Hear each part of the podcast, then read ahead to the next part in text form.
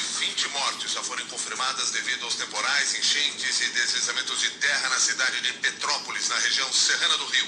O repórter Gabriel Freitas tem as informações ao vivo. Bom dia, Gabriel.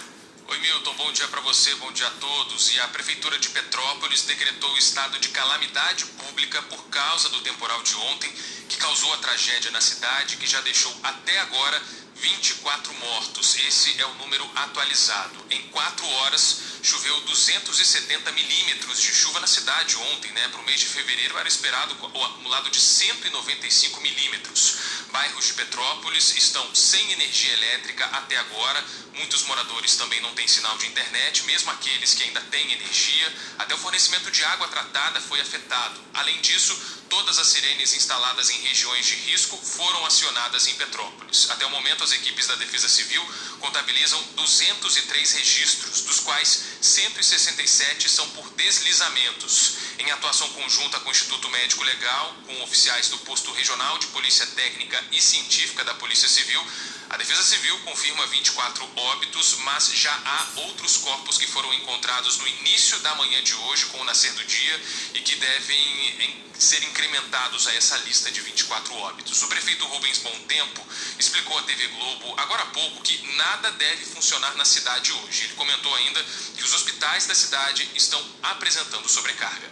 Basicamente, a cidade não vai funcionar. Decretei estado de calamidade pública, você não consegue mais promover a mobilidade né, na cidade, como eu te falei, as principais artérias elas foram obstruídas, então nós já suspendemos as aulas que tínhamos retomadas agora essa semana. Estamos com uma certa sobrecarga também nas portas de entrada de urgência e emergência da cidade, e a parte administrativa da cidade e a da prefeitura também não deve funcionar. Muitos carros e ônibus estão abandonados pelas vias porque ficaram ilhados ou porque foram arrastados. A força das chuvas causou deslizamentos e também inundou todo o centro histórico da cidade imperial. Vídeos compartilhado na, compartilhados nas redes sociais mostraram o desespero da população. Os áudios dão a dimensão da tragédia. Gente, caiu todas as casas aqui na Frei Leão. Por favor, alguém, alguém consegue pedir ajuda? A gente não consegue ligar para bombeiro, ligar para nada. Caiu um monte de casa, tem muita gente soterrada. Cuidado! Pelo amor de Deus! Meu Deus do céu! Cara, eu vou te falar que tá dando até agonia, mano.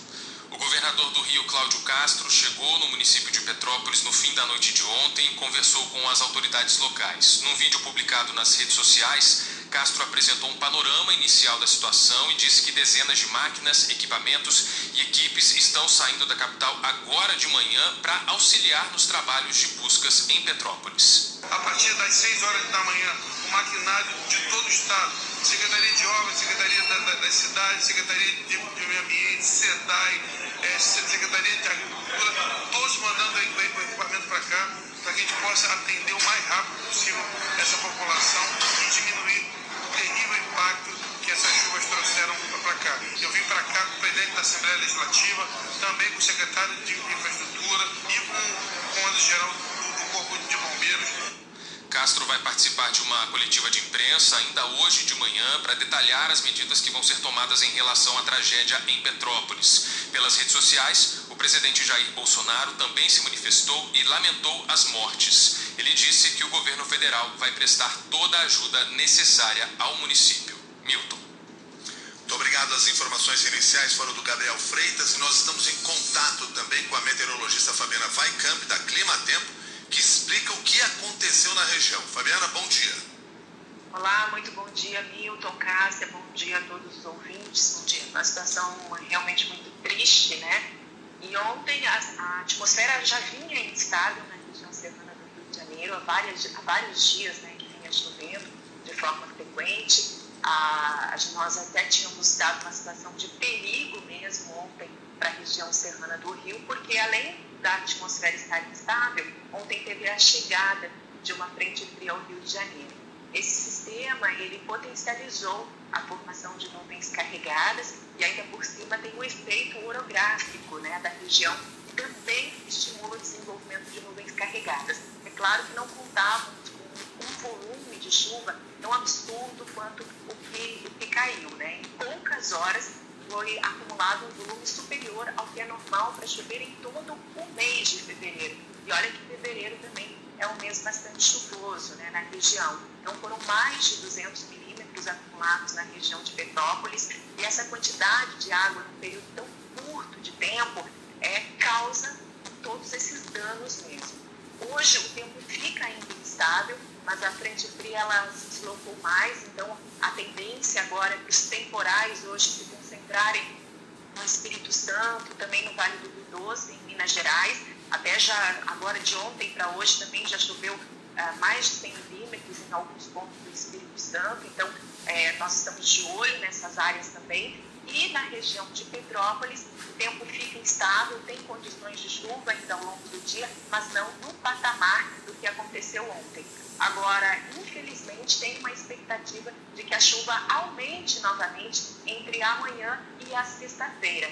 Tem a previsão da formação de uma nova zona de convergência do Atlântico Sul, que vai influenciar grande parte da região sudeste, e aí tem expectativa de chuva frequente, forte e volumosa infelizmente, no final desta semana, então entre quinta e sexta-feira, para a região serrana do Rio de Janeiro. Milton. Então fica esse alerta, Fabiana, rapidamente em relação a regiões vizinhas que passam a ter essa área de instabilidade. Você mencionou aí o Espírito Santo, até a região de Minas Gerais e novamente para Petrópolis. Daqui a, alguns dias, daqui a alguns dias a gente deve voltar a ter chuva forte. Exatamente, Cássia, com a organização né, desse, novo, desse novo sistema, que é a zona de convergência do Atlântico Sul, amanhã e na sexta-feira a chuva aumenta na região serrana do Rio de Janeiro. Infelizmente, claro que não é um grande temporal em curto período de tempo, mas uma chuva frequente e que em dois dias pode acumular volumes bem elevados novamente.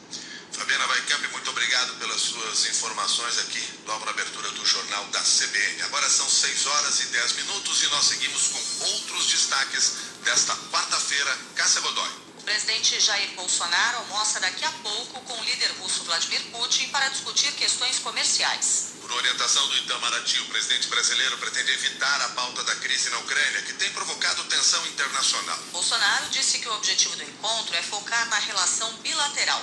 O governo brasileiro depende da Rússia para a produção de fertilizantes, por exemplo. Nesta terça-feira, Bolsonaro visitou o Kremlin, acompanhado pelo filho Carlos e pelos ministros Augusto Heleno e Eduardo Ramos. Ontem, o presidente russo anunciou a retirada de parte dos soldados que estavam perto da fronteira com a Ucrânia e afirmou que não quer uma guerra na Europa. O Ministério de Defesa da Rússia divulgou imagens que seriam das forças do. O ministro de Relações Exteriores russo, Sergei Lavrov, disse que tudo correu como estava planejado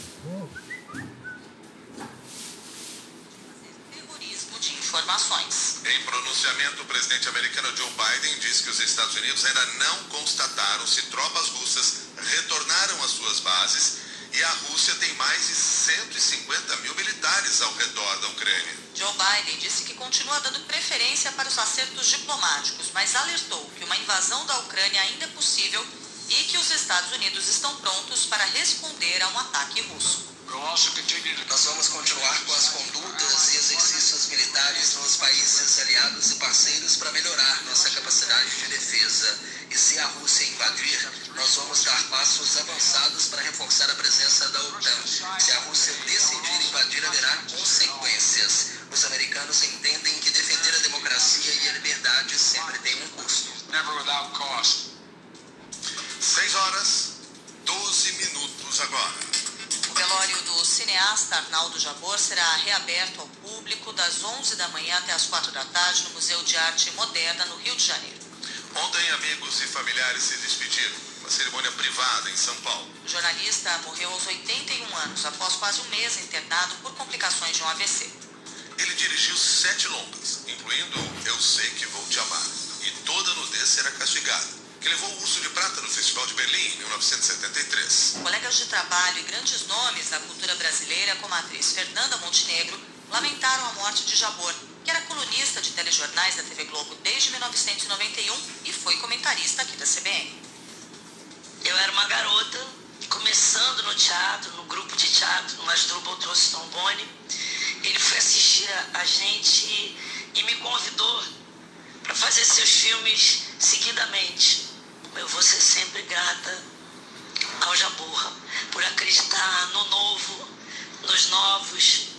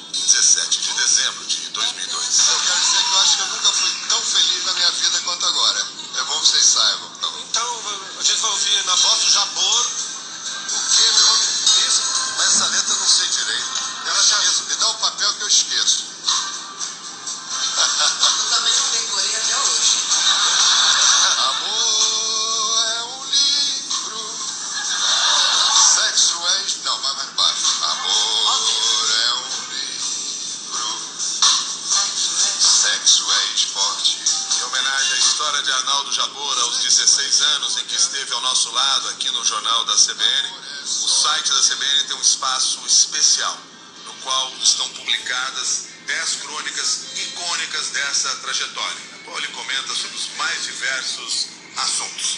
Todos os podcasts dele também estão à sua disposição. Sexo é cinema, sexo é imaginação, fantasia. 6 horas, 15 minutos.